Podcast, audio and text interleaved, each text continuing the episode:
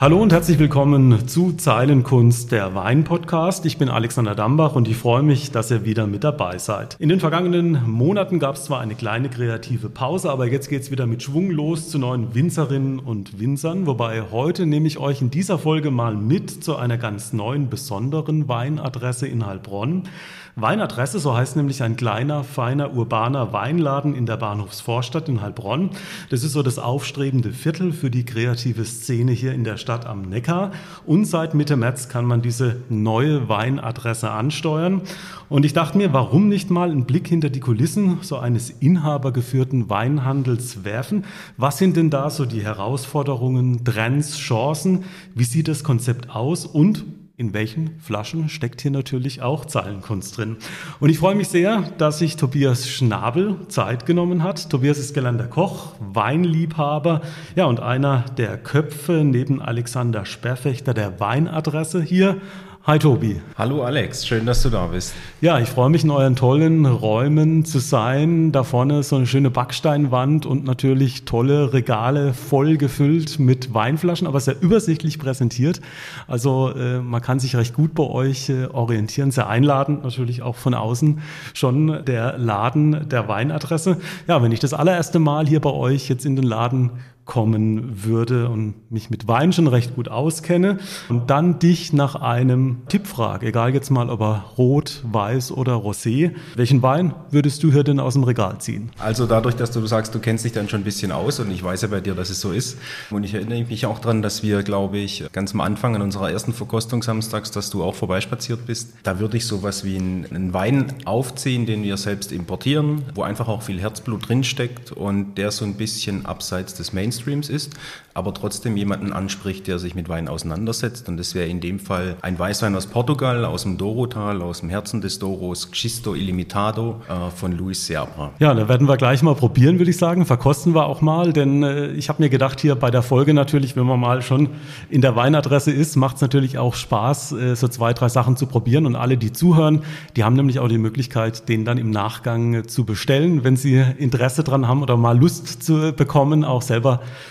zu schmecken, was denn da im Glas ist.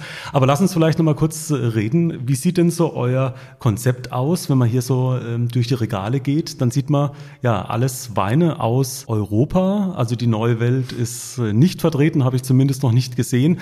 Was ist denn so ganz einfach erklärt das Konzept der Weinadresse und wen wollt ihr denn da ansprechen? Du hast schon richtig gesehen, wir haben nichts aus Übersee da, wir haben ausschließlich Europa. Äh, Im Prinzip geht es um Deutschland, Österreich, Italien, Frankreich, Spanien und Portugal. Es geht um kleine Weingüter, größtenteils, wo wir sagen, die haben einen gewissen individuellen Charakter. Ähm, die kennt vielleicht noch nicht jeder oder die kennt mit Sicherheit noch nicht jeder. Vielleicht kann man es auch ganz allgemein, wenn man es mal Deutschland ausklammert, so beschreiben, dass wir Weine suchen, die vielleicht aus der zweiten Reihe kommen und auch den Preis der zweiten Reihe auf dem Etikett tragen, aber die Qualität der ersten Reihe liefern. Das ist so ein bisschen die Grundidee dahinter, ja. Und da brauchen wir wahrscheinlich schon auch äh, Glück, um da natürlich diese Weingüter zu finden. Wie geht ihr da vor oder wie kommt ihr denn zu euren Weinen? Du sagst, es sind kleine Weingüter, also die man vielleicht auch gar nicht äh, so direkt auf dem Schirm habt. Die muss man aber auch erstmal kennenlernen und finden. Die muss man kennenlernen und finden. Also da hat es Zufallsfunde dabei. Also wir haben zum Beispiel jetzt hinter dir steht ein Beaujolais von Pierre Coton, ein Naturweinwinzer ähm, aus dem Herzen des Beaujolais mit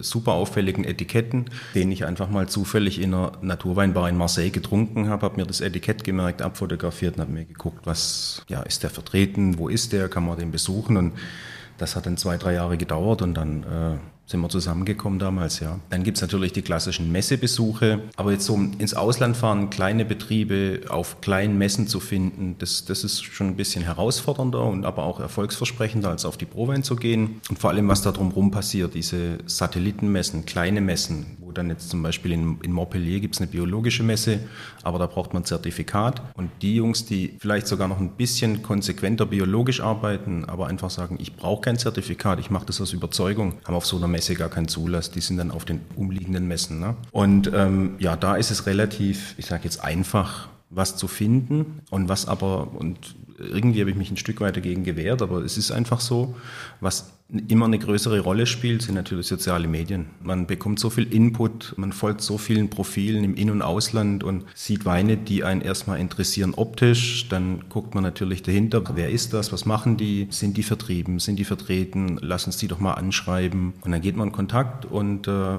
bekommt letztendlich auch mal die Preisliste, Musterflaschen und dann ist das das Prozedere. Aber Ziel ist natürlich schon auch jedes Weingut zu besuchen. Das heißt, du hast hinter jeder Flasche, die hier steht, auch direkt ein Bild vom Winzer oder der Winzerin im Kopf und kennst sozusagen auch das Weingut.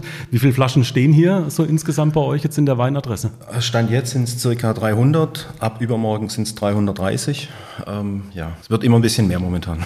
Und dieser persönliche Kontakt, der ist ja schon auch wichtig, also auch zu sehen, wie sieht es da aus, wie arbeiten die, also jetzt nicht irgendwie anonyme Massenware. Ja, definitiv. Also ist schon wichtig. So schnell wie wir gerade wachsen, ähm, was heißt wachsen, also wie unser Regal wächst, äh, ist es natürlich nicht möglich, alles so schnell zu besuchen. Ja, aber im Prinzip kennen wir schon alle, ja. Und Tobias ist jetzt gerade mal um die Ecke gebogen, hat die schön gekühlte Flasche Wein geholt. Ich sehe schon mal einen Weißwein, aber warum hat es dir der denn besonders angetan? Ich würde sagen, wir probieren auch gleich mal einen Schluck. Mhm. Ja, so wie es sein muss, ein wunderbarer Blob. Und hier läuft er auch schon ins Glas. Du hast angedeutet, aus dem Durotal in Portugal, ohnehin ja ein Land mit unglaublich vielen autochthonen heimischen Rebsorten, also ein sehr spannendes Weinanbauland. Aber warum würdest du mir den empfehlen? Ähm, warum ist es so dein Wein? Ja, ganz allgemein, dieses Weingut ist so ein bisschen mein Weingut, wenn ich das so sagen darf. Also was meine Wahrnehmung angeht, äh, sind die einfach äh, von A bis Z und bei Xisto Illimitato wären wir jetzt eher so beim A, also quasi die Basis, äh, bis Z, bis zu seinen Grühwein einfach genau meins. Sie sind nicht so schwer, nicht so leicht, ähm, die treffen so genau die Mitte. Sie liegen auch in der Mitte des Dorotals. Die Weinberge vereinen so eine burgundische Kühle mit einer mediterranen Kraft und ähm, ich glaube nicht, dass, dass viele, wenn sie diese Weine blind probieren würden, sie nach Portugal stecken würden. Und das ist ein bisschen dieser Überraschungsmoment, der an dem Wein steckt. Und das werden wir jetzt auch gleich merken, also auch von der Nase her wären wir jetzt wahrscheinlich eher irgendwo so ein bisschen französisch, sage ich jetzt mal. Ja. Wie muss der denn handwerklich gemacht sein, dass du sagst, der passt zu uns, der passt ins Weinadressenkonzept? Also in dem speziellen Fall ist es jetzt so, dass wir uns im Herzen des Dorotals befinden, auf über 500 Meter Höhe. Damit fangen wir mal an. Und Schisto, dieses Wort, das steht für nichts anderes wie Schiefer. Und das sagt uns letztendlich auch, wenn wir uns so ein bisschen die Geologie des, des Dorotals angucken, dass wir relativ hoch sind, weil das so ab 450 Metern beginnt mit Schiefer. Dann sind es sehr alte Reben. Auch das ist relativ wichtig bei dem Wein. Zum einen benötigen die keine externe Bewässerung, was bei jüngeren Reben der Fall ist, im, im Dorotal meistens. Und zum anderen sind sie eben sehr Tiefwurzeln erzogen und bekommen deshalb wirklich ausreichend Nährstoffe, auch Wasser, was ganz wichtig ist bei den zunehmenden Trockenperioden. Und dann kommt jetzt in dem Fall diese Lage im mittleren Dorotal, die, sage ich mal, also auf Hälfte der Strecke zwischen der spanischen Grenze und dem Atlantik, ziemlich genau in der Mitte. Da haben sie sowohl die atlantische Prägung mit ihren kühlen Nächten, das einfach wichtig ist für die Säurebildung und dann aber auch dieses mediterrane Kontinentalklima, das tagsüber heiße Tage beschert, damit die Trauben ausreifen können. Und da vereint sich so eben beides. Und ähm, er, er legt sehr viel Wert auf das Laubmanagement, also guckt einfach, dass die Trauben Trauben auch ein bisschen Schatten bekommen, aber nicht zu viel. Das, das dünnt da alles schön aus so.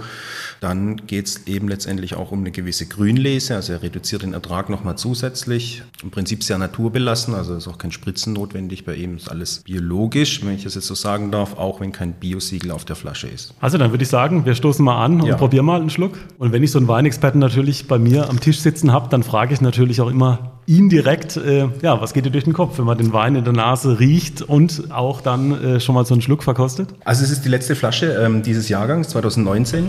Die war eine Zeit lang verschwunden und 2019 war ein herausragender Jahrgang für diesen Wein. Ich habe jetzt bestimmt ein halbes Jahr diesen Jahrgang nicht mehr verkostet. Vor einem halben Jahr war es wahrscheinlich, dass wir die letzte Flasche irgendwie mal probiert hatten und hatten seither den Jahrgang 2020, der ein bisschen wärmer war. Und ich bin total begeistert jetzt von dem Wein, muss ich sagen. Erinnert mich so ein bisschen, also wenn ich jetzt über äh, vergangene Woche äh, Donnerstag sprechen darf, wo wir eine kleine Weinprobe hatten, hatten wir einen Weißwein aus dem Rioja. Geht von der Aromatik hier in der Nase schon so ein bisschen in die Richtung. Eine ganz, ganz leichte Reife steckt da drauf. Vielleicht auch irgendwie so ein bisschen was äh, steinig-mineralisches auf jeden Fall. So ein Feuerstein hätte ich fast schon, so ein was Rauchiges schon auch. Ja, also nie opulent oder fettwirkende Nase, sondern schon sehr straff geführt und am Gaumen geht es genauso weiter. Also salzig für mich, kommt hinten raus auch so ein bisschen Honig, so eine, so eine ganz leichte Quitte. Erinnert mich vielleicht jetzt momentan eher weniger an Burgund, sondern mehr vielleicht an, an Loire würde ich sagen, so ein schöner gereifter Chenin Blanc ein bisschen oder angereift. Und äh, ja, ja, mag ich.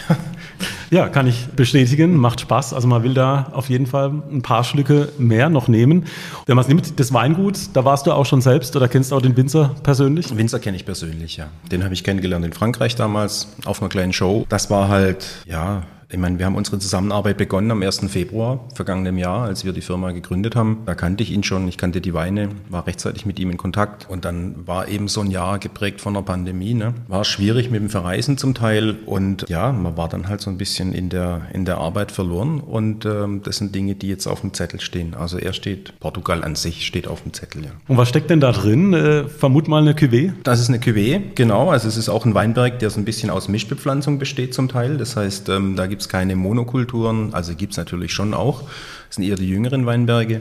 Aber hier haben wir jetzt ähm, schon so eine klassische Mischbepflanzung auch aus den autochthonen Rebsorten Codega, Godello, Viosinho, Rabigato. Man muss da, glaube ich, teilweise einen Portugiesischkurs machen. Also ja. da gibt es da so eine große Vielzahl an Rebsorten, äh, gar nicht so einfach, die auch auszusprechen. Ein bisschen so die Anteile der einzelnen Anbauländer, Portugal, Frankreich, Italien. Wie ist es so prozentual verteilt? Ja, das wechselt sich momentan immer so ein bisschen ab. Ne? Wir, wir, justieren danach. Ähm, wir haben, als wir den Online-Shop ausschließlich hatten und die Gastronomie beliefert haben, da bekommst du halt relativ wenig direktes Feedback von wegen, da habt ihr noch eine Lücke, da fehlt ein bisschen was. Das ist jetzt ganz anders. Also wir bekommen jetzt wirklich auch von den Leuten Aufgaben gestellt, die sie uns indirekt geben und sagen, ich vermisse ein bisschen das und das. Davon hätte ich gern mehr. Und ähm, was ganz klar daraus hervorgeht, ist, dass Deutschland noch ein bisschen mehr kommt. Also da wird jetzt in dieser Woche auch nochmal was Schönes kommen von der Nahe. Das ist kein, kein Geheimtipp. Das ist Dönhoff. Wunderschöne Weine, muss man sagen. Riesling, wie er kaum besser geht. Und da sind wir sehr happy, dass wir was bekommen haben. Frankreich, Portugal ist auch so ein bisschen Herz, muss ich sagen. Und ähm, Italien natürlich ein Klassiker. Also etwas, das immer nachgefragt wird, vor allem im Rotweinbereich. Da haben wir auch ein paar Aufgaben gestellt bekommen. Und die Hälfte haben wir schon abgearbeitet. Also, ja. Und bei euch muss man sagen, es sind viele Flaschen und auch natürlich sehr ansprechende Etiketten, gerade auch die ausländischen Weine. Also man sieht schon sehr individuell ähm, gemacht, aber spricht natürlich auch dann für die kleinen Weingüter. Aber auch eine spannende Mischung. Also hinter mir, wenn ich da äh, ins Regal schaue, also auch bekannte Namen, Maximin Grünhaus, Fritz Haag, Kühling Gillot, also schon Namen, die natürlich jedem Weinkenner auch mhm. was sagen, aber das ist ja, glaube ich, auch wichtig, dass man so ein paar Promis auch äh, im Regal hat. Ja, definitiv. Also ich glaube, sowas hilft einem auch äh, irgendwie so ein Qualitätsniveau von so einem Weinhandel einzuschätzen. Ich glaube, das ist was zum Festhalten, wo man weiß, okay, Kühling Gilott, das kann ich einschätzen. Ich weiß, was Dr. Birklin Wolf macht. Ähm, Aldinger aus dem Remstal als eines der besten Weingüter Deutschlands, laut allen Weinführern. Ich glaube, sowas bietet Orientierung, bietet auch ein bisschen Sicherheit für Leute, die uns noch nicht so kennen, dass, dass sie halt auch wissen, okay, da finde ich was, das, ich kenne und gut finde. Und das ist, glaube ich, wichtig zu transportieren, hey, auf dem Niveau bewegen wir uns in etwa. Und man kann auch ganz spannende Erfahrungen machen. Ähm, ich dürfte neulich mal bei dir ähm, auch äh, gerade vom Weingut Aldinger auch diesen außergewöhnlichen Drollinger äh, verkosten, äh, der so ein bisschen an Nature Wein erinnert. Also was ganz Besonderes. Auch das macht es natürlich dann auch super interessant, dass man an sowas mal überhaupt rankommt, denn es war, glaube ich, eine sehr überschaubare Stückzahl. Es war eine sehr überschaubare Stückzahl, die wir bekommen haben, ja, das stimmt. Also es gab insgesamt, glaube ich, 200 Flaschen. Davon blieben dann auch ein, ein Teil auf dem Weingut und ähm, für die ganze Welt waren dann halt die restlichen 100 irgendwas Flaschen frei zur Verfügung. Und wir hatten sechs Flaschen, also eine Kiste. Und äh, das sitzt nur so ein bisschen drauf. Es gibt so zwei, drei Etiketten bei mir im Laden, die ich sehr, sehr ungern verkaufe. Das ist natürlich ganz, ganz blöd, sowas zu sagen, aber ich glaube, du weißt, was ich meine. Und der Trollinger gehörte definitiv dazu. Man muss dazu sagen, der kostet 80 Euro, ist ein Blanc de Noir, ein weißgekelterter Trollinger aus dem Barrikfass. Und 80 Euro für einen Trollinger, ich glaube, da ist jetzt auch nicht jeder bereit, das sofort auszugeben. Aber wenn man sich mal im Internet umschaut, was der dort kostet, für was er gehandelt wird, dann geht es ab 120 Euro los. Also schon auf dem Sekundärmarkt wird das schon richtig nach oben gepusht, das Ding. Und ich muss auch sagen, ich finde ihn großartig. War jetzt die zweite Flasche, die ich verkosten durfte. Und äh, ich war beides mal total geflasht. Ich glaube, also ja, ihr hattet ja die Möglichkeit bei der Weinprobe euch zwischen einem 110 Euro Rioja und dem Trollinger zu entscheiden. Und äh, auch wenn wir euch ein bisschen geführt haben, aber ich glaube, die Entscheidung, den Trollinger zu probieren, die kam, glaube ich, aus Überzeugung. Ja, das muss man sagen. Das war Horizont erweitern ja. und hätte ich das nicht gewusst, äh, ich wäre nie drauf gekommen. Ja, unmöglich. Also es war wirklich, ich hatte mal so ein, so ein Blanc de Noir-Erlebnis. Äh, das war damals mit Benny Baltes am, äh, von Klingenberger Main mit dem Weingut Stadt Klingenberg. Dieser Blanc de Noir, das war ein Spätburgunder Blanc de Noir vom, von seinem roten Hang vom Schlossberg, auch im Barrique spontan vergoren und das war wahnsinnig gut. Das war wie so ein Côte de Nuit Blanc, also so richtig mineralisch, zästig und ja, auch aus einer roten Rebsorte einfach einen schönen Weißwein gemacht und ich glaube, der Trollinger, der ging in eine ähnliche Richtung, sehr, sehr, ja, burgundisch würde ich fast schon sagen. Und steht natürlich auch, wie der Lemberger, hier auch für das Weinanbaugebiet, für die Region Württemberg. Habt ihr da so ein bisschen auch den, den Fokus natürlich auch drauf? Ähm, wobei jetzt Aldinger, du hast einen Weingut genannt. Äh, ansonsten seid ihr recht überschaubar, was so lokale oder regionale Weine betrifft. Ja, das stimmt. Also es darf man uns nicht negativ auslegen. Du kennst den Laden mittlerweile wir haben hier Platz für 10.000 Flaschen maximal. Und wenn man das jetzt mal auf die 300 Etiketten verteilt, dann bleibt nicht mehr viel Platz pro Flasche. Ja? Und äh, wenn wir wenn jetzt sagen, wir möchten ähm, Heilbronn oder sprich Württemberg rund um uns rum irgendwie zum Schwerpunkt machen, dann bleiben die anderen Dinge relativ schnell auf der Strecke und ähm, dann verlieren wir so ein bisschen unser Gesicht, unser Profil, weil die Weine von hier, die gibt's auf dem Weingut, die gibt's im Rewe, Edeka, Kaufland, die gibt's in der Winery als Vollsortiment. Und deswegen kann das nicht unsere Aufgabe sein, das alles zu bevorraten. Aber was wir trotzdem machen möchten, und das möchten wir aus Überzeugung tun, ist eine kleine Selektion. Da geht es um verschiedene Weingüter, ein, zwei Wein pro Weingut. Und ähm, das darf sich dann gern auch ändern und wechseln, aber das ist so unser Ziel, dass wir das tun und da möchten wir uns drum kümmern. Ja. Jetzt hast du ja den Blick auch in viele äh, europäische Weinanbaugebiete. Wenn man das mal sieht, ich meine, auch hier in Württemberg sind ja viele junge, aufstrebende Winzerinnen und Winzer aktiv, da hat sich ja auch vieles getan. Wie würdest du das sagen, wenn du mitkriegst, was dann anderen Ländern passiert? Wo stehen wir hier oder was ist hier noch möglich? Ich glaube, das muss man sehr stark regional unterscheiden, was in Deutschland passiert. Pfalz mit Sicherheit Vorreiter für, für eine junge Bewegung, also die von von der Südpfalz bis zur Hart einfach durchgängig gute neue Winzer hervorbringt, ähm, die auch einen gewissen Qualitätsanspruch haben, das Ganze aber nicht so verbissen angehen, sondern mit einer, mit einer Portion Lockerheit. Und äh, das ist was, das könnte anderen Anbaugebieten in Deutschland mit Sicherheit auch gut stehen. Es ist nicht so, dass es es woanders nicht gibt, aber die Pfalz kann man durchaus als Musterbeispiel nennen. Und was bei uns natürlich auch immer mehr kommt, was in Frankreich schon ganz stark ist, ist eine Naturweinbewegung, auch in Italien ist nicht immer gut, was es da gibt. Es sind viele experimentelle Dinge dabei, aber es sind immer hochspannende Sachen. Jetzt richtet ihr euch natürlich auch mit dem Laden sozusagen an die Endkunden, also auch schon, man muss sagen, die ambitionierten Weintrinker, würde ich das jetzt mal sagen, denn so von der Preisrange bewegt sich das natürlich schon auch im gehobenen Bereich, aber man bekommt natürlich dann auch äh, dementsprechend äh, die Qualität. Aber wie habt ihr euch da aufgestellt oder wie habt ihr das aufgesetzt? Äh, ist ja bei so einem Weinladen ja dann auch immer die Frage, ne? wen erreicht man dann oder wen wollt ihr denn erreichen? Ja, es ist total überraschend. Wir sind hier in der Bahnhofsvorstadt in, in Heilbronn und ähm, Laufkundschaft gibt es jetzt erstmal nicht so viel. Also uns muss man schon suchen und finden, ganz gezielt herkommen oder man ist einer der wenigen, der bei uns einfach mal vorbeiläuft und vielleicht noch eine Flasche Wein braucht. Und das sind überraschend viele, die auf dem Weg zum Bahnhof sind. Überraschend viele junge Leute aus dem, sag jetzt aus dem Kiez, aus der Nachbarschaft, die dann reinkommen, unser Sortiment so Flasche für Flasche entdecken. Und ähm, das ist jetzt ein Kundensegment, mit dem wir erstmal so gar nicht gerechnet haben, weil du halt, wie, oder wie du gerade gesagt hast, das Preisniveau schon im Vergleich zum deutschen Markt eher im gehobenen Bereich ist. Aber es gibt ja halt Weine, es geht los ab 7,90 Euro und ja gut, es geht hoch bis 120 Euro pro Flasche. Aber so das, ja, das Kernsortiment bewegt sich so um die 20 Euro. Zwischen 15 und 25 kann man ganz grob sagen. Wo liegt der Gschisto jetzt ungefähr, den ja. wir jetzt im Glas hatten? Das ist total überraschend. Der kostet nur 16,80 Euro und das ist relativ wenig Geld für diesen Wein. Ich habe mit einer Sommeliere gesprochen, äh, mit einer Portugiesin, die ihn kennt und die halt auch gesagt hat, sie versteht es einfach nicht, warum er die Weine so günstig abgibt und die müssten eigentlich viel, viel mehr kosten im internationalen Vergleich. Ja. Das ist ja immer die Frage, welche Rolle spielt der Preis äh, und kann man das in Verbindung setzen mit der Qualität? Das hast du auch gesagt, du hast auch Weine im dreistelligen Bereich.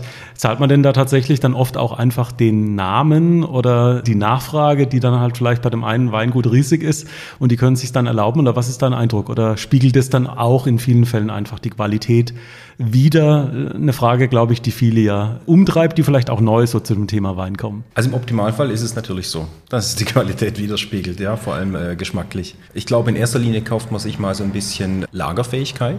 Also definitiv. Ich, ich gehe davon aus, dass die Weine, die über 100 Euro liegen, dass die auch eine gewisse Lagerfähigkeit mit sich bringen. Dann haben wir natürlich eine, eine gewisse Verknappung am Markt. Also wir gucken jetzt dahinter, wir schauen äh, einen Canton Charlemagne Grand Cru aus dem Burgund an. Da gibt es einfach nicht so viele Flaschen und man weiß, es ist ein, einfach ein, ein großer Wein.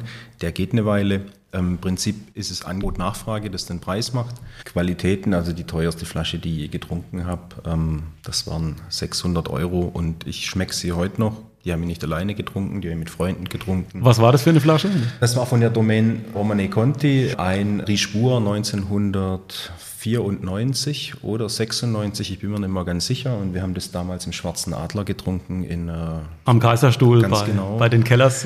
Und wir haben da so eine kleine Gruppe, die nennt sich Treuhandtrinker und da zahlt jeder im Monat einen Betrag X auf ein Sparkonto und einmal im Jahr ist der Plan, machen wir das Konto leer, genau für solche Momente. Jetzt waren wir drei Jahre nicht essen, da kam, kommt richtig was zusammen und wir wissen jetzt nicht, wo wir das ganze Geld loswerden sollen. Also da ist schon einiges am Start jetzt, ja. Also so eine Flasche Wein, 600 Euro, auch wir als Weinliebhaber würden da jetzt zweifeln, wenn wir sagen, okay, jetzt packt jeder sein Geldbeutel aus und legt einen Hunderter auf den Tisch und trinkt ein Glas Wein. Aber Romani Conti kennt natürlich auch jeder, steht natürlich ja. auch symbolisch, äh, natürlich ein, ein, Weingut mit Weltklang, mit Weltnamen.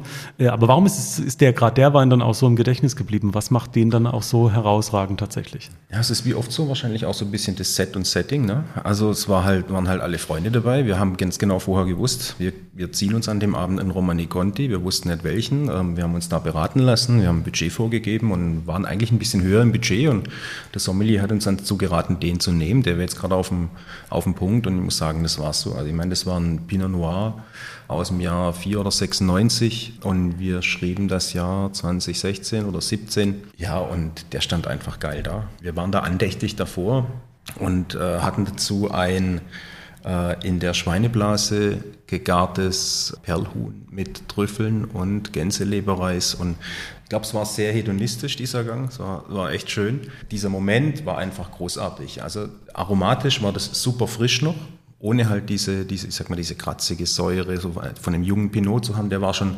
wunderbar gereift, aber ich, ich habe mir dann die Flasche mitgenommen, die leere, habe einen Korken drauf gemacht und es ging dann eineinhalb, zwei Jahre so, wie mein Kumpel von der Schwäbischen Alb kam, hat er, ist an die Flasche ran, hat den Korken abgezogen und reingerochen und es roch fast immer noch frisch, ja. Also, das, da haben wir lange davon gezehrt, ja. Du hast angedeutet, natürlich immer die Kombination auch mit Essen. Mhm. Ähm, bei dir natürlich als gelernter Koch ist es natürlich auch eine besondere Beziehung.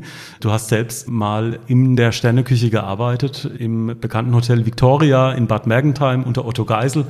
in Weinkreisen auch ja ein renommierter Name. War das immer schon so, dass du auch so Essen und Wein, dass das für dich besonders spannend war oder kam der Wein irgendwann erst später dazu? Ja, das hat sich entwickelt, als ich ein eigenes Restaurant hatte. Das war von 2006 bis 2012. Und da stellst du dir natürlich früher oder später die Frage, was lässt sich aus Wein eigentlich noch machen? Ja, also zum einen umsatzmäßig und zum anderen auch, um den Gast so ein bisschen was zu bieten. Und äh, wir hatten immer ein Überraschungsmenü zwischen drei und acht Gänge. Das konnte man sich auswählen. Das stand immer auf der Karte und meine Restaurantleiterin, die zu Beginn da war, die hat dann auch immer eine schöne Weinbegleitung dazu gemacht. Und äh, für mich kam dann eben auch irgendwann der Punkt, da kam relativ früh sogar, dass ich eigentlich von mir aus mich gezwungen gefühlt habe, mich mit Wein auseinanderzusetzen, das aber auch gern getan habe, weil ich halt von Gästen auch Fragen zum Thema Wein gestellt bekommen habe und die nicht beantworten konnte oder zumindest nicht richtig beantworten konnte. Und äh, mir das dann schon auch klar war, dass es nicht richtig ist, was ich sage. Und äh, das mag ich nicht. Und deswegen musste ich mich damit beschäftigen und habe da große Freude dran gefunden. Ja. Und wie hast du das gemacht? Also wie hast du dir das angelernt oder angedrunken vielleicht auch? Ja gut, also viel lesen. Ich meine, damals war das Internet äh, 2006, 2007, das gab es natürlich schon, ja, aber es war jetzt nicht so vollumfänglich alles zur Verfügung in den verschiedensten Formaten von YouTube über Social Media und es waren also ganz klassisch Bücher und dann natürlich auch im Austausch mit meiner Restaurantleiterin damals, Verkostungen mit Lieferanten, da einfach auch viel mitgenommen und ein gewisses Interesse gezeigt und dann ja, ging das so Stück für Stück und würde aber behaupten, als ich dann fertig war mit meiner Selbstständigkeit nach sechs Jahren,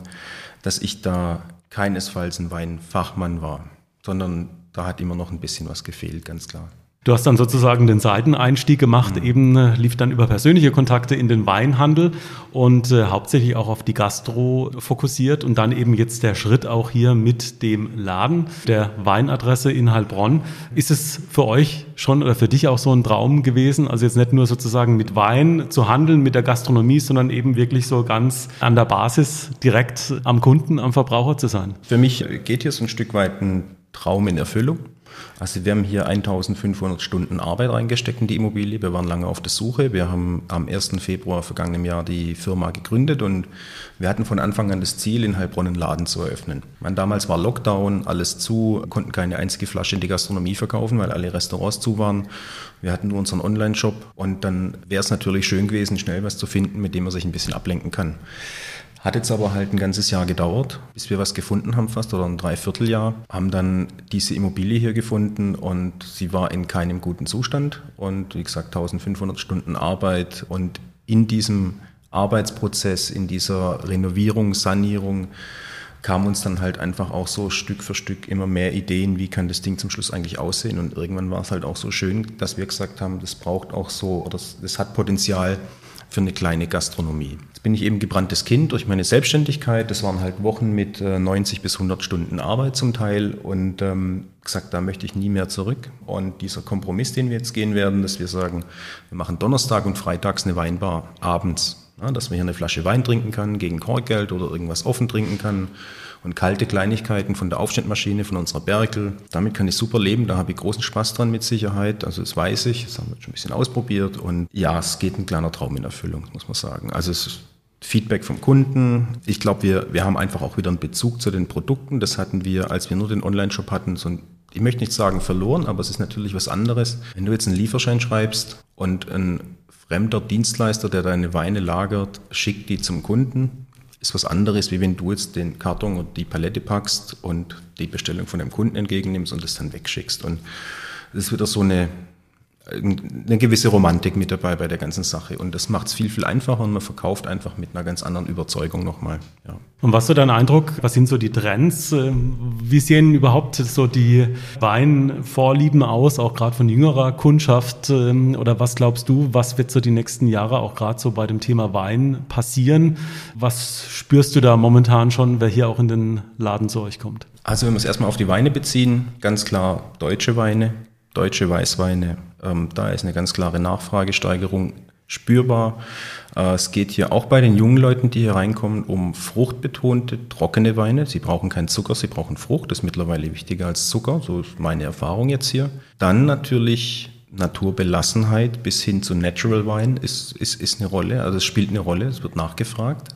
Ähm, zumindest auch, wenn man es anspricht, großes Interesse. Und ähm, viele Leute, die die da auch gezielt nachfragen. Und jetzt kann ich mir vorstellen, ähm, ja, dass da vielleicht auch manche Einsteiger dabei sind, aber das macht wahrscheinlich auch Spaß, dann die auch irgendwo abzuholen und denen sozusagen so die große Welt äh, der Weine auch zu zeigen, was da möglich ist. Ähm, das ist für viele wahrscheinlich auch eine neue Erfahrung. Ja, definitiv. Also das sind unsere Samstage ganz hervorragend zugeeignet, weil wir da immer wieder mal ein bisschen was aufmachen, dass man einfach probieren kann, also reinlaufen, probieren.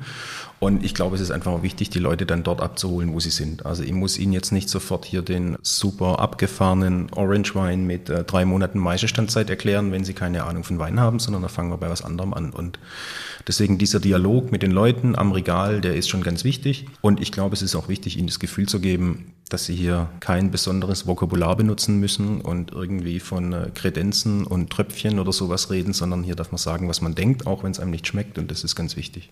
Also auch einfach authentisch, Offenheit, ja. Äh, Natürlichkeit, Bodenständigkeit und das spürt man bei euch auch. Das macht es auch sehr angenehm. Wenn man jetzt mal schaut, äh, was generell so natürlich auch ähm, ja, die Mitbewerber machen, beziehungsweise wie generell so der Weinmarkt strukturiert ist, das ist ja mitunter schon auch ein harter Wettbewerb. Es gibt natürlich die großen Namen, ähm, die jeder wahrscheinlich auch kennt. Wie nimmst du das wahr, sozusagen da seinen Platz, seine Nische auch zu finden? Ja, das ist eine gute Frage. Online ist es in der Tat sehr schwer. Ich glaube, das Wort Nische trifft es ganz gut. Du musst dich ein bisschen abgrenzen von dem Sortiment. Du brauchst trotzdem eine gewisse Größe, was, was Auswahl angeht und muss natürlich auch eine gewisse Preisrange von bis abdecken.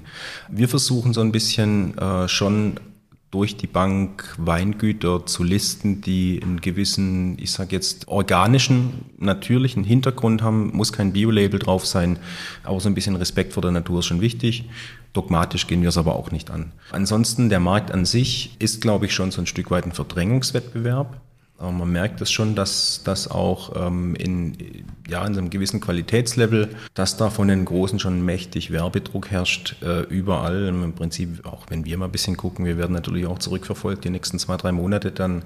Ähm, da, das ist zum Teil natürlich schon auf den ersten Blick mal demotivierend, ähm, weil da hat man keine Chance dagegen anzukommen. Aber man findet seinen Weg, wenn man dranbleibt, kontinuierlich sein Ding tut und äh, wie gesagt, mit, der, mit diesem Hybrid aus aus Vinothek, aus Gastronomievertrieb, aus äh, Online-Shop. Da fühlen wir uns momentan ganz gut und wachsen auch. Und es ist auch das Schöne, der persönliche Kontakt, die Ansprache, dass man weiß, da ist jemand, den kann man fragen. Den kennt man dann natürlich auch noch zwei, drei Besuchen.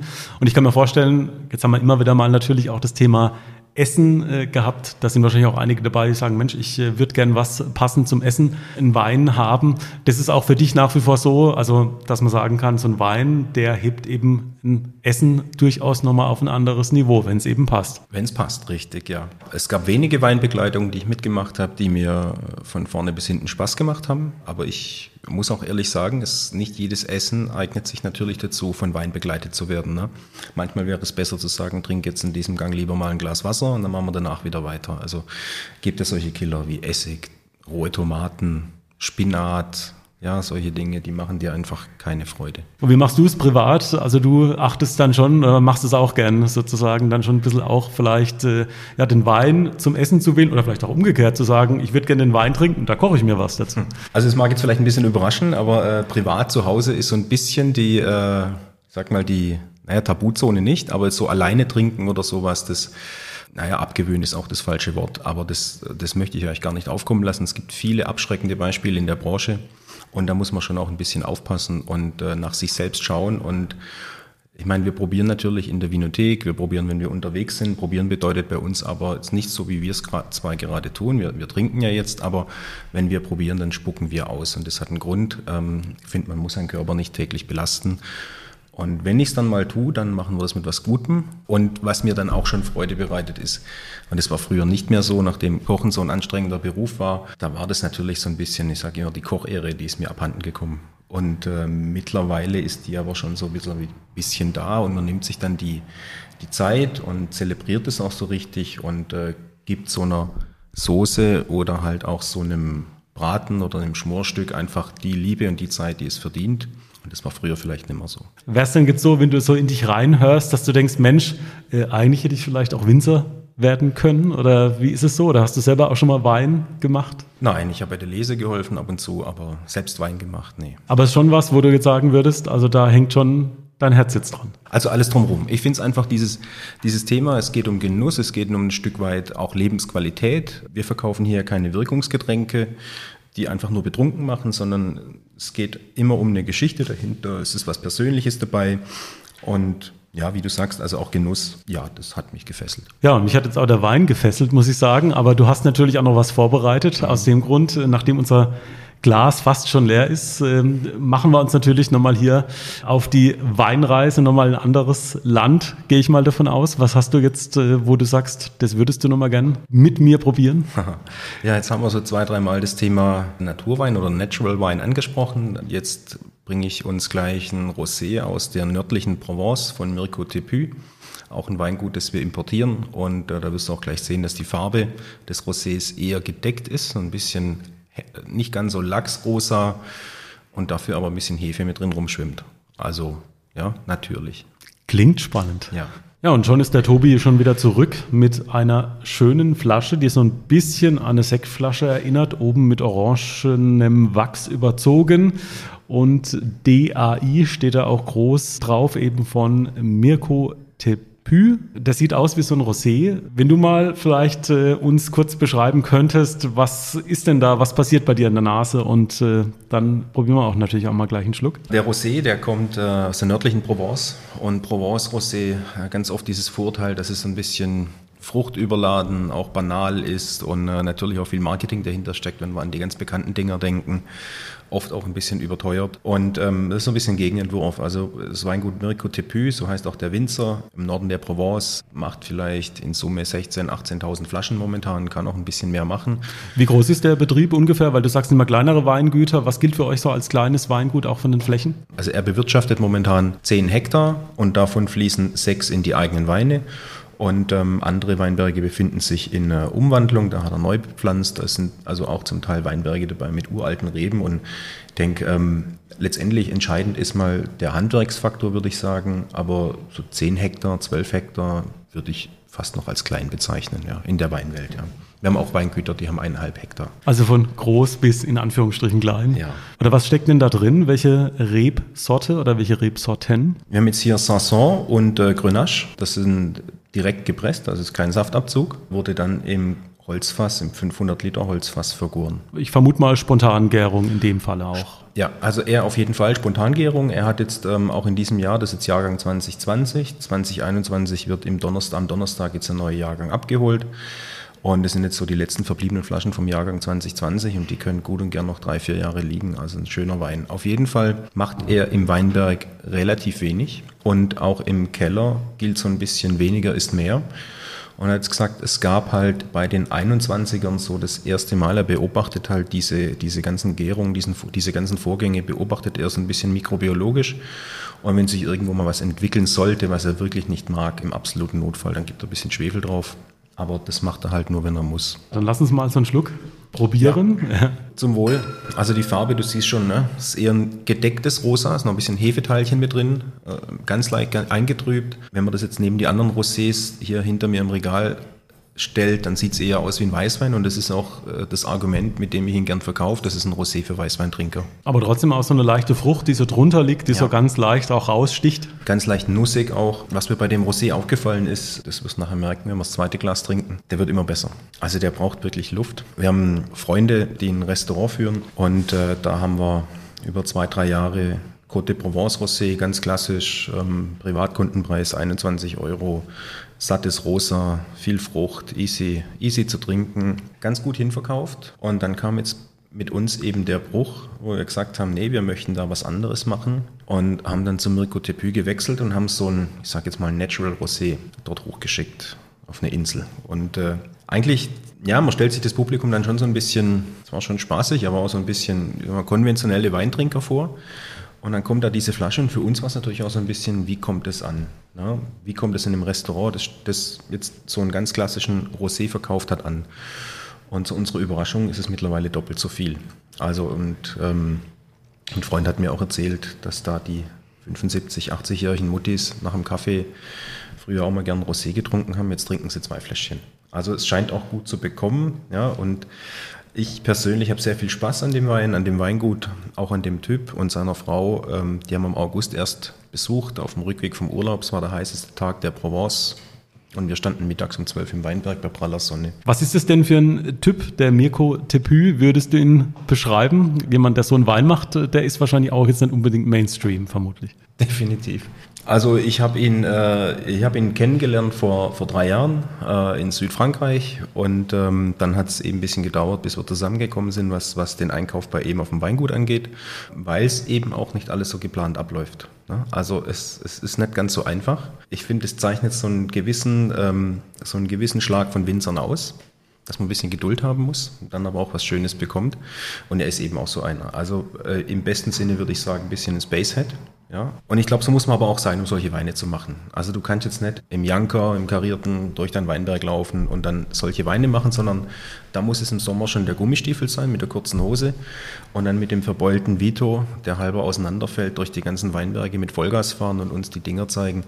Es muss zusammenpassen und das ist hier hundertprozentig der Fall und der Wein ist wie Mirko, ja. Also passt authentisch auch, charakteristisch. Ja für ihn. Großer Genussmensch auch. Also wir waren dann mittags um äh, halb zwei, zwei, waren wir noch essen schnell in einem, in einem Bistro und wenn wir nicht weiter gemusst hätten, dann wäre das wahrscheinlich direkt in den Abend übergegangen, weil die lassen sich halt einfach auch gut gehen. Ich glaube, die leben einfach für oder die arbeiten einfach für ein gutes Leben und für ein, zum guten Leben gehört für sie aber auch eine gute Arbeit. Also das ist so ein Kreislauf, die ja, die sind da einfach happy mit dem, was sie tun und äh, ich glaube, ihm kommt wirklich zugute, dass er eine sehr disziplinierte, fleißige, am, am Schreibtisch fleißige Frau, Schrägstrich Freundin hat die sich da so ein bisschen um den Vertrieb und um die Kunden kümmert. Und das macht ihn frei. Vielleicht auch nochmal ein gutes Stichwort. Du hast gesagt, man muss da auch äh, langen Atem äh, haben, um da auch dann zum Zug zu kommen. Wie schafft man das denn? Weil ich kann mir vorstellen, da sind ja wahrscheinlich auch andere Händler dran, äh, die sagen, wir hätten gern so jemand auch im Sortiment. Wie kann man den dann letztlich auch überzeugen und für sich gewinnen? Ja, das Schöne ist, dass es da nicht nur um Mengen und Zahlen geht, sondern da geht es um Ideen, um Austausch. Ähm, wie tickt man, versteht man sich? Weil letztendlich so ein Winzer, der kriegt seine Flaschen verkauft. Egal, ob du jetzt jemand bist, der in der Lage ist, ein oder zwei Paletten pro Jahr zu nehmen, was ihm reicht, oder jemand, der sagt, ich kaufe ein ganzes Weingut. Also er hat letztendlich ein gewisses Kontingent, das gilt es zu erfüllen und das ist jetzt hier bei ihm eigentlich kein Problem. Und ähm, ansonsten muss man ja auch ehrlich sagen, wenn du einen Winzer gerätst, der nur auf Masse, auf, auf schnell verkaufen oder viel verkaufen aus ist, dann hast du wahrscheinlich gegenüber anderen relativ schnell den kürzeren gezogen in unserer Größe. Ja, muss man ja schon sagen. Aber das macht es ja, glaube ich, auch besonders interessant. Ihr seid ja dann schon auch so Weinentdecker. Mhm. Ihr sucht und äh, findet dann natürlich auch, aber das macht es ja auch besonders äh, spannend, auch für die Zukunft wahrscheinlich. Das macht es spannend, ja. Die Pipeline, die ist gut gefüllt. Da gilt es jetzt gut abzuwägen, was wir tun. Und ja, trotzdem endet so diese Suche, die endet nie. Das ist eine Goldgräberstimmung. Also es gibt ja so viele Dinge, die es zu entdecken gibt. Es passieren ständig neue Sachen, sei es in Deutschland oder halt eben auch Portugal, Spanien, wo es unheimlich viel zu entdecken gibt. Und ja, so ein Wunsch wäre eigentlich, ein, ein schönes Weingut aus dem Jura zu entdecken noch mitzuentdecken, weil so groß ist das Jura auch nicht, aber halt eins zu finden, das jetzt gerade vielleicht so ein bisschen emporsteigt, das wäre schön. Also das wäre jetzt so ein Anbaugebiet, wo ihr sagt, da wollt ihr euer Sortiment noch ergänzen. Ja, da würde ich gerne was tun, ja. Dann lass uns doch vielleicht nochmal kurz einen Tipp geben, wenn jetzt jemand sagt, ich will die beiden Weine nochmal verkosten. Was kann man denn hier zu dem Mirko Tepü und auch nochmal zu dem Portugiesen, was kann man denn da am besten dazu essen? Was wäre so die Empfehlung von dir? Ja, also die sind sich von der, von der Art schon so ein bisschen ähnlich, wenn es um die Speisenbegleitung geht. Der Xisto Illimitado, da würde ich vielleicht schon so in Richtung rohe Meeresfrüchte, Fisch, könnte ich mir vorstellen, ein bisschen mit Zitrusfrüchten zu arbeiten, auch mit Grapefruit in der Kombi. Vielleicht ein gerösteter Fenchel dazu, also wirklich stark geröstet. Das könnte ich mir gut vorstellen. Und äh, beim Dai von Mirko Tipu, bei diesem ja, optisch erstmal zarten Rosé, der dann aber schon über seine Säure kommt ein bisschen. Ja, ganz einfach, fast schon banal. Vielleicht einen, einen, einen leckeren Kopfsalat mit ein bisschen Himbeervinaigrette, also so eine zarte Himbeervinaigrette. Dann auch entweder so ein paar gebratene Jakobsmuscheln. Also das macht ja auch Spaß, immer zu sehen, was funktioniert da auch bei ähm, verschiedenen Weinen. Teilweise ist auch vielleicht mal Mut gefragt, äh, was man da an Kombinationen vielleicht äh, wählen kann. Was ist so die abgefahrenste Kombination, Essen und Wein, die du jetzt hier empfehlen könntest oder würdest, was man vielleicht gar nicht so erwartet? Ja, wir hatten ja letzte Woche so eine Weinprobe und da gab es eben einen, einen, weißen Rioja aus dem Jahr 2016, der mich vom Geruch her und auch vom Geschmack sehr stark an äh, aus dem Jura ein bisschen erinnert hat. Nicht ganz so oxidativ natürlich, aber halt mit einer super Reife. Und es gibt so einen Klassiker aus dem, aus dem Jura, ähm, dass man eben Huhn und Morcheln zusammen zubereitet und dazu auch Vergent benutzt, um das, dieses Huhn zu schmoren mit seinen Morcheln. Und äh, das fände ich was, ein Rioja zu so einem klassisch französischen Gericht, das fände ich total spannend. Oder halt, wenn wir jetzt bei Mirko Debut bleiben und seine Rotweine nehmen, Nichivo oder Saint-Jean, das sind äh, Carignan und äh, Grenache jeweils, leicht gekühlt zu einem kross gebratenen Stück fettigen Fisch, das fände ich schon auch lecker und was, ähm, was die Leute nicht erwarten oder was man nicht erwarten würde, gerade halt die Kombination Rotwein und Fisch. Also eher für viele, genau, die haben natürlich sofort einen Weißwein ja. im Kopf, aber genau, sich da auch mal zu öffnen oder auch beraten zu lassen, das ja. kann natürlich viel Spaß machen. Kommt ganz oft auf die Zubereitung an. Also ich, ich finde es zum Beispiel auch absolut dämlich, wenn man einen Online-Shop, das muss ich gerade mal so sagen, wenn man einen Online-Shop besucht und man gibt ein, welcher Wein passt zu Rind. Und es kommen einfach mal alle Rotweine, weil sich halt irgendjemand gedacht hat, Rind plus Rotwein ist gleich gut. Jetzt stelle ich mir einen Rinder Carpaccio vor. Stell mir ein Beef Tartar vor, stell mir ein Siedfleisch vor und sehe die ganzen Rotweine. Das mag bei geschmortem Rind passen, das mag bei einem Braten passen, das mag auch noch bei einem Steak in Teilen passen, aber man kann einfach nicht ganz allgemein sagen, zu Rind passt Rotwein, zu Schwein passt. Was passt dann zu Schwein? Ist es Weißwein, ist es Rotwein? Da fängt es ja schon an, weil das Fleisch heller ist. Also man muss da schon mindestens zu Level 2 gehen, wie wird das Ding zubereitet und was gibt es dazu. Und man braucht vielleicht auch die individuelle Beratung, eben äh, ja. wie es in solchen Läden jetzt wie bei euch auch ist, wo man einfach nochmal nachfragen kann. Und äh, vor allem, wenn man den gelernten Koch dann noch hat, äh, den man auch fragen kann, ist es natürlich äh, umso besser. Sag nochmal kurz, wie ist da der Preisrange bei diesem Wein von Mirko Tipü? Also der Jahrgang 2020 kostet jetzt noch 17,50 Euro. Der neue Jahrgang, der kommt, der wird ungefähr einen Euro mehr kosten. Das ist wie überall. Glas wird teurer, Korken wird teurer, ja, die Energie wird teurer, Transport wird teurer, die Kartons werden teurer. Also es sind wahnsinnige Preissteigerungen auf uns zugekommen, ja, und deshalb auch der, der neue Jahrgang wird dann für 18,50 Euro erhältlich sein. Jetzt blicken wir vielleicht nochmal voraus. Äh, ihr hattet ja schon einige Veranstaltungen, das heißt aber, ihr wollt euch auch fest etablieren und einen Namen machen natürlich auch mit ähm, ja, Weinverkostungen, mit außergewöhnlichen Tastings. Das heißt, da ist schon einiges auch in den Köpfen, beziehungsweise auch einiges schon terminiert. Mhm. Ähm, das soll aber auch fester Bestandteil von eurem Konzept sein. Ja, das muss es. Also für uns die Interaktion und äh, solche Abende auch für uns natürlich unheimlich lehrreich, ähm, weil wir halt ein ganz anderes Feedback bekommen, nochmal, wenn die Leute bei uns trinken und probieren. Und äh, es macht natürlich auch Spaß, Leute zu überraschen und äh, zu begeistern und so ein bisschen zu zeigen, was wir eigentlich tun. Und äh, deswegen, wir probieren uns da jetzt einfach aus. Das nächste, das wir tun, ist, da gibt es so eine Formel, wie schmeckt Rebsorte X aus Land X gegen Rebsorte X aus Land Y. Das heißt, wir probieren zum Beispiel Sauvignon Blanc aus Frankreich gegen ein Sauvignon Blanc aus Deutschland und vergleichen das dann. Darauf wird dann folgen Ende Juni werden wir Besuch bekommen von Michael Andres aus der Pfalz, aus Deidesheim, Winzer, der, der sehr wichtig für uns ist, mit dem wir auch viel Spaß zusammen haben. Also den im Sortiment zu haben, das macht uns richtig Freude und es ist auch ein toller Typ. Ich war jetzt vor zwei Wochen erst wieder bei ihm auf dem Weingut und ähm, es ist uns eben auch wichtig, dass man mit den Leuten, wenn man die schon Kontakt hat, dass man sich dann auch ganz gut versteht. Und äh, das war bei ihm von Anfang an der Fall. Der kommt uns besuchen Samstagabends und äh, stellt uns ein paar seiner Weine vor und hat aber auch schon durchklingen lassen, dass er danach noch ein bisschen was trinken möchte. Also klingt vielversprechend, äh, mhm. klingt sehr spannend. Also man merkt, ihr habt viele Ideen und die Weinadresse auch ein Ort, um sein Weinwissen ähm, zu ergänzen, zu erweitern und um ganz neue Erfahrungen zu machen. Kann ich selber auch äh, bestätigen aus eigener Erfahrung. Zum Schluss noch, was mir noch gekommen ist, ich habe mir gedacht, wenn man so eine große Weinhandlung jetzt hat mit so einer tollen Auswahl, äh, hat man da daheim überhaupt noch einen Weinkeller oder hast du das alles hier in den Laden verlagert? Also ich habe zu Hause überhaupt keinen Weinkeller. Ich habe alle meine Weine bei meinen Eltern im Keller und das hat einen Grund. Also wenn ich mal Besuch bekomme von Freunden und wir trinken zu Hause bei mir, ähm, dann nehmen wir ganz bewusst vorher schon Flaschen für diesen Abend, weil es wäre jetzt nicht das erste Mal, dass wir dann nachts um halb eins, eins die Idee hätten, jetzt mal eine schöne Barolo Reserva aufzuziehen, von der wir dann gar nichts mehr haben. Und deswegen gibt es ein paar Weine, die liegen bei meinen Eltern im Keller. Und äh, da sind sie auch sicher. Weil ich habe mir vor sechs Jahren ich mir eine Kiste Barolo Reserva gekauft und habe gesagt, die trinkst du an deinem 40. oder da machst du auf. Und dann hatte ich jetzt im Februar meinen 40. und hatte keine Flasche mehr. Und äh, das soll mir nicht mehr passieren und deswegen gibt es einfach bei meinen Eltern diesen Keller und da liegen meine Weine. Und zu Hause hat man natürlich so eine ganz kleine Grundausstattung, aber jetzt die Schätze, die sind nicht, nicht zugänglich, nicht direkt. Und wie groß ist dann dein Weinkeller? Ja, das hält sich in Grenzen. Das sind so 80 bis 100 Flaschen. Eine gute Auswahl. Ja. Tobias, dann sage ich dir mal ganz herzlichen Dank. Es hat Spaß gemacht und ich wünsche euch natürlich viel Erfolg, dass ähm, ihr gut ankommt hier mit dem Laden, mit, dem, mit der Weinadresse in Heilbronn. Ich bin mir da aber ziemlich sicher, denn äh, euer Konzept ist besonders und äh, es macht einfach Spaß, hier reinzuschauen und sich einfach mal ganz offen beraten zu lassen und neue Entdeckungen zu machen. Von dem her viel Erfolg weiterhin und äh, dank dir für das Gespräch. Ich habe zu danken, Alex. Schön, dass du da warst.